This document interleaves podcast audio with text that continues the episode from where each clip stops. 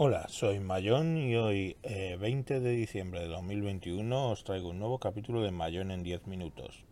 Os voy a hablar del Remote Desktop de Google. Google tiene un sistema de Remote Desktop que funciona a través de páginas web. De ese modo, yo instalando el cliente, que es un pequeño plugin, en mi ordenador Windows de casa, puedo tomar el control de mi ordenador Windows desde el ordenador de la empresa, pero utilizando a través de HTTP. ¿Por qué esto me viene bien? Me viene bien porque lógicamente por políticas de la empresa ni yo puedo instalar software en mi PC del trabajo, eh, pues tendría que instalar eh, algún AnyDesk o alguna historia de estas parecidas. Em, ni puedo acceder por el firewall direcciones IP fuera de la red de la empresa. Entonces lo que sí que puedo es acceder por HTTP.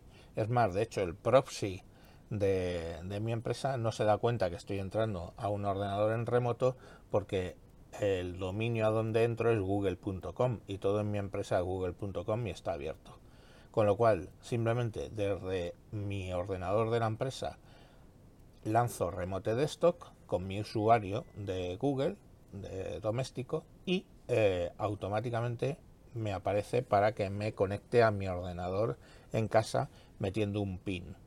Una vez que meto ese pin, yo directamente ya veo en una ventana del navegador mis dos pantallas que tengo en casa. Vale, ¿cómo lo tengo yo en el trabajo? En el trabajo yo tengo el portátil como ordenador y una pantalla auxiliar.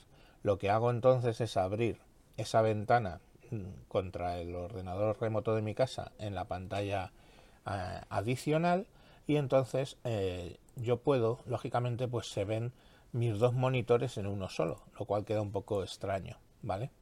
Pero lo que hago es básicamente eh, coger el menú que tiene al lado en un lateral la ventana de, del Google Remote Desktop y lo que hago es seleccionar eh, que solo muestre uno de los monitores. Entonces directamente le digo que coja uno de los monitores de mi casa, luego le doy a la opción que tengo eh, pantalla completa y automáticamente ya tengo una pantalla en mi ordenador de mi ordena del trabajo contra otra pantalla del ordenador de mi casa.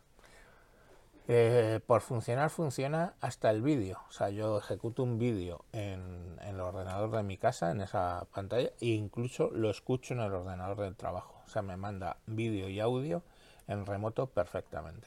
¿Qué me permite esto? Me permite de entrada acceder a sitios donde no tengo autorización en el, en el trabajo, pero es que además pues puedo trabajar con las aplicaciones que tengo en el PC de mi casa, pues yo qué sé, si estoy editando un podcast o lo que sea y funciona muy muy bien. Ya os digo, es una solución muy buena porque punto número uno no te implica instalar nada ni en el ordenador tuyo de casa ni en el ordenador sobre todo del trabajo, lo hace por HTTP. Además, como va por una dirección de Google, pues es muy raro que el proxy te lo pare. Y, y la verdad es que funciona muy bien. Sé que hay otras opciones, ¿vale? Para tomar el control utilizando HTTP eh, en remoto y tal, pero todas son que tienes que instalar cosas o que tienes que dar autorizaciones a, páginas web que, que, a lo mejor tienes restringidas en el trabajo. Pero por eso os digo que esto funciona bastante bien. Si yo arranco una aplicación y de resulta se me queda en el otro monitor, yo en cualquier caso con el menú que tengo lateral, con una pestañita que se abre en, el, en la pantalla remota, puedo seleccionar la otra pantalla y directamente pues arrastrar eh, lo que sea de una ventana a la otra.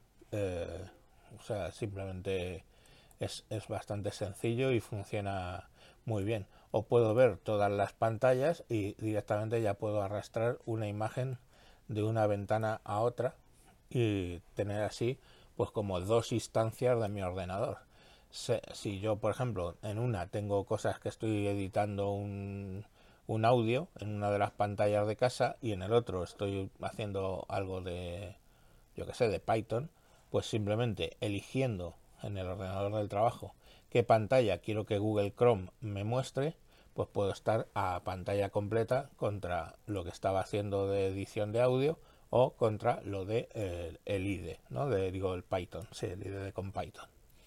Entonces, la verdad es que funciona muy muy bien y recomiendo que le peguéis una prueba.